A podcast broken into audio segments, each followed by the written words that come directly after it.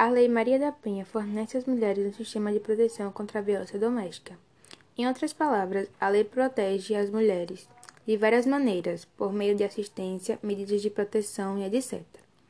Contra ameaças, perigos e efetivamente impede a violência doméstica. Por outro lado, matar mulheres é apenas um qualificador para o crime de homicídio, ou seja, uma hipótese impõe uma penalidade maior ao crime de homicídio.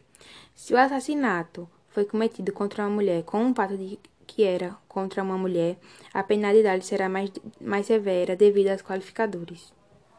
A mulher será protegida pela Lei Maria da Penha e o agente será processado por tentativa de homicídio.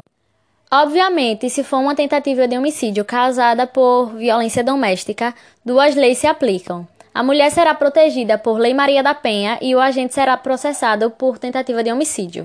Então é isso. A Lei Maria da Penha é um sistema de proteção à mulher contra a violência doméstica. O feminicídio é uma qualificadora do crime de homicídio, que torna a pena de homicídio mais grave caso o assassino tenha cometido o crime pelo fato da vítima ser uma mulher.